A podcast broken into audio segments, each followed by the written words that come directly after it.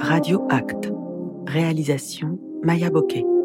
Une fiction radiophonique conçue avec les élèves de l'atelier théâtre du lycée Louis Aragon d'Héricourt.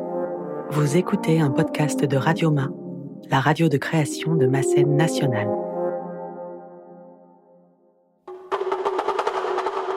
Le ciel, l'abîme, l'humanité, Dieu, tout se mêle dans un chaos extraordinaire. Acte 3. Peux-tu me raconter le mythe d'Antigone Antigone T'en as jamais entendu parler C'est un drame de la Grèce antique. Ouais, est-ce que tu connais l'histoire Sache-le, une pensée trop rigide est la plus exposée à tomber. Ton cœur est de feu, tes actes glacent. Euh, Antigone, c'est la fille de Deep dans mes souvenirs. Continuons, reprenons. Antigone, c'est une euh, jeune fille euh, qui, dont le frère a été tué. Elle a enterré son frère alors que c'était interdit, donc euh, Tu n'as peur de rien. pour ça, bah, finalement, elle en est morte. Voilà. Mon oncle l'a tuée. C'est à peu près ça. Je suis perdue. Car l'histoire d'Antigone est pleine de rebondissements. 1791, Olympe de Gouges rédigeait la Déclaration des droits de la femme et de la citoyenne. Qui connaît Agnodis Bonjour, vous écoutez Radio Act. Ce que l'oracle de Delphes prédit toujours se réalise. Reprenons. Pardon, pardon. Euh, avant qu'on reprenne, euh, je voudrais juste ajouter euh, un petit truc. Euh, il est vrai qu'Olympe de Gouges euh, est un grand emblème du féminisme, euh, des luttes euh, féministes, mais qui connaît Agnodis Qui est, est très peu connu, voire pas du tout connu. Agnodis vivait justement à peu près à l'époque d'Antigone. Euh, depuis sa tendre enfance, en fait, elle a été témoin de toutes les souffrances des femmes qui accouchaient seules parce qu'elle refusait de faire confiance à- aux hommes. Et elle était aussi révoltée que les femmes ne puissent plus exercer la maïotique. En deux, trois mots, la maïotique, euh, c'est l'art de faire accoucher les femmes. Je dis bien plus parce que autrefois, elles étaient soupçonnées de pratiquer des avortements, alors que c'était interdit d'exercer euh, leur savoir en tant que sage-femme. Alors Agnodis s'est déguisée en homme et elle est partie en Égypte, elle a fait ses études, elle est revenue déguisée en âme à Athènes. Avec un peu de difficulté, elle a gagné la confiance de, euh, de ses patientes et elle est devenue rapidement le plus grand gynécologue d'Athènes. Ça a attisé la jalousie de ses confrères qui l'ont accusée d'abuser de ses patientes. Pour se défendre et pour s'innocenter, elle a révélé son identité de femme. Le problème, ça l'a encore plus enfoncée et elle a été accusée d'avoir exercé un métier qu'elle n'avait pas le droit d'exercer. Elle a donc été condamnée à mort. Ses patientes se sont heureusement révoltées ont assuré qu'elle préférait se laisser mourir plutôt que de refaire confiance à un autre homme, et Agnodis a été acquittée et a pu continuer à exercer son savoir. L'année suivante, une loi permettant aux femmes d'exercer leur savoir en tant que euh, sage-femme a été promulguée. Merci. Merci.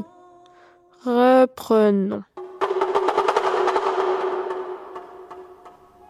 Âmes heureuses dont la vie n'a pas goûté du malheur. Quand une maison a été secouée par les dieux, le désastre est absolu. Il avance sur une lignée nombreuse.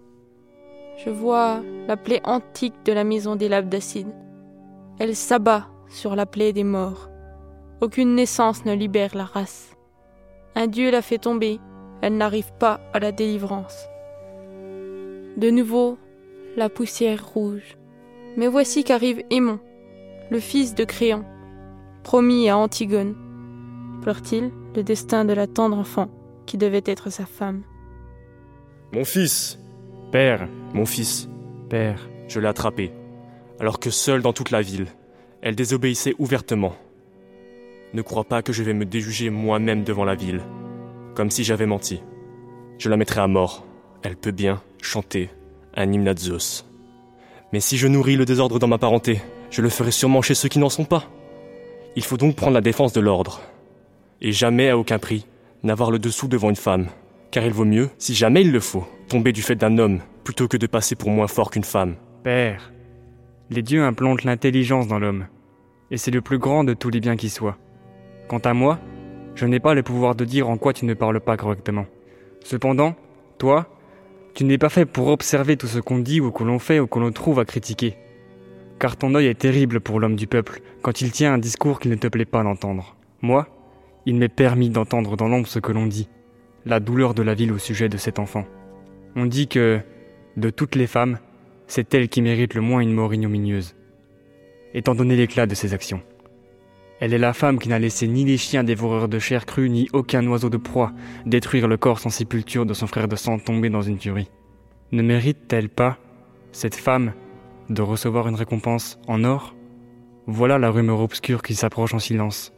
Ne va pas garder dans ta tête une seule idée, que rien n'est juste que ce que tu dis, comme tu le dis. À l'âge que j'ai, crois-tu que je vais apprendre d'un garçon de ton âge Il ne faut pas considérer l'âge, mais plutôt les actes. Est-ce là un acte que le culte du désordre Le peuple de cette Thèbes est d'un avis contraire. La ville donc me dira ce que je dois donner comme ordre Il n'y a pas de ville qui appartienne à un seul homme. Ah, voyez comme ce garçon se bat évidemment pour sa femme Si c'est toi la femme, c'est bien de toi que je me soucie en premier. Misérable en faisant un procès à ton père. C'est que je te vois commettre une faute contre la justice. Serait-ce donc que je commets une faute en exerçant mon pouvoir C'est que tu ne l'exerces pas lorsque tu piétines les honneurs que l'on doit aux dieux. Créature dégoûtante, aux ordres d'une femme. Tu ne me verrais pas en tout cas céder à des pensées ignobles. Et pourtant, tout ce que tu dis, c'est pour elle. Et pour toi certainement. Pour moi aussi. Et pour les dieux d'en bas. Jamais tu ne pourras l'épouser vivante, cette femme. Elle va donc mourir. Et en mourant, elle fera mourir quelqu'un d'autre. Tu ne me verras plus jamais devant toi, en me regardant de tes yeux. Ainsi tu pourras délirer en compagnie de ceux de tes amis qui le vaudront bien. Il sort brusquement. Qu'on emmène Antigone au fond d'un cachot taillé dans le roc. Qu'on l'enterre vivante. Une pensée trop rigide est la plus exposée à tomber. Et voici que moi-même, je suis entraîné aussi hors des lois, devant ce que j'ai sous les yeux. Je n'ai plus le pouvoir de retenir les eaux de mes larmes quand je vois cette Antigone aller vers le lit nuptial de la chambre commune. Voyez-moi, vous qui habitez la terre de mes ancêtres. Je vais mon dernier chemin. Je regarde une dernière fois la lumière du soleil, et il n'y en aura plus jamais d'autre. Voyez comme, sans être pleuré de mes parents, par quelle loi conduite, je vais à ce cachot fermé de terre, à cette tombe inconnue. Ah, malheur. Je ne compte ni parmi les hommes, ni parmi les cadavres. Je partage en étrangère les demeures des non-vivants et non. Tu es allé jusqu'au bord extrême de l'audace. Tu es tombé lourdement devant le haut piédestal de justice. Tu paies jusqu'à la lie un vrai combat mené par ton père. Par ton père. Tu as touché au souci qui me fait le plus souffrir. Je pleure la triple plainte de mon père et de notre destin tout entier, le destin des glorieux labdacides. Ah! mariage aberrant de mon père. De quel parent un jour suis-je né Damné. La piété à l'endroit des morts est une forme de la piété. Mais qui a le pouvoir ne peut pas tolérer qu'on le conteste. Toi, ta, ta colère, colère, ne connaît qu'elle-même. Elle, Elle t'a perdu. Bah, je parle à toi sans parler à toi. Je parle au Dieu mort. Je parle aux morts. Je parle dans le tombeau. Je parle quand c'est moi le souffle. Je parle pour m'en aller. Je parle quand c'est moi le souffle. Elle parle. Je parle pour m'en aller. Elle parle. Des oiseaux. Des oiseaux. Des oiseaux. Entends le cri d'oiseaux inconnus. Leur vacarme exprime un délire horrible et désordonné. Ils se déchirent à mort les uns les autres dans leur serre. Oh, funeste présage. Créon Créon, pourquoi n'as-tu pas cédé aux morts pourquoi as-tu frappé un homme qui n'était plus Ou est l'exploit de retuer un mort Terrible prophétie.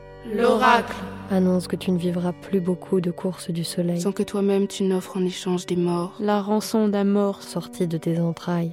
Va Relâche la fille. Fais-la sortir de sa demeure sous les plis de la terre. Et élève un tombeau à celui qui gît à terre. Jamais Oh Créon La fortune redresse et la fortune renverse l'homme heureux et le malheureux.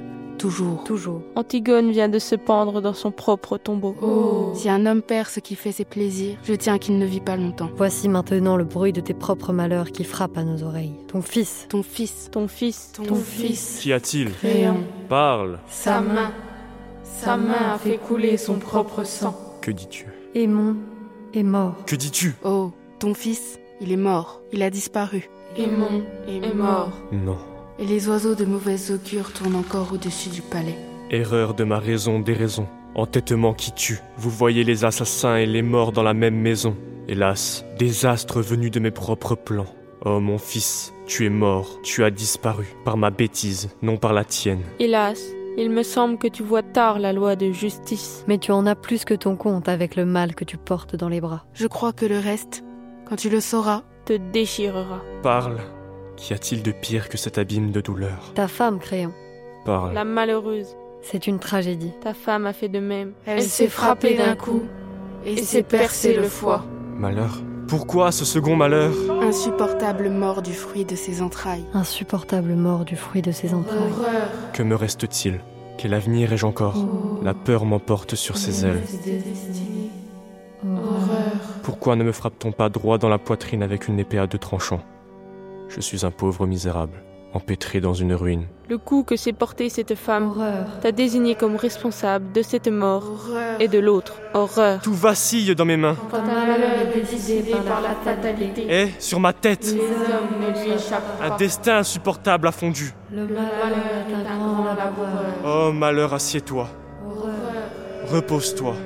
Repose. Reposons-nous un peu, toi et moi. Repose. Dans ta lumière, dans ton ampleur, dans mon horreur. Tu t'abandonnes.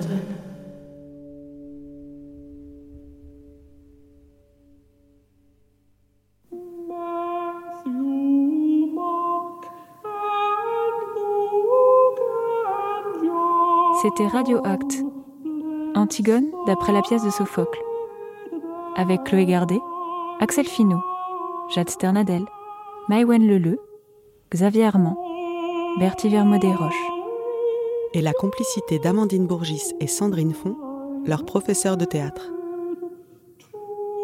Création musicale, Xavier Armand, aka flûte. Prise de son, Valentin Moga. Mixage, Martin Delafosse. Réalisation, Maya Bokeh.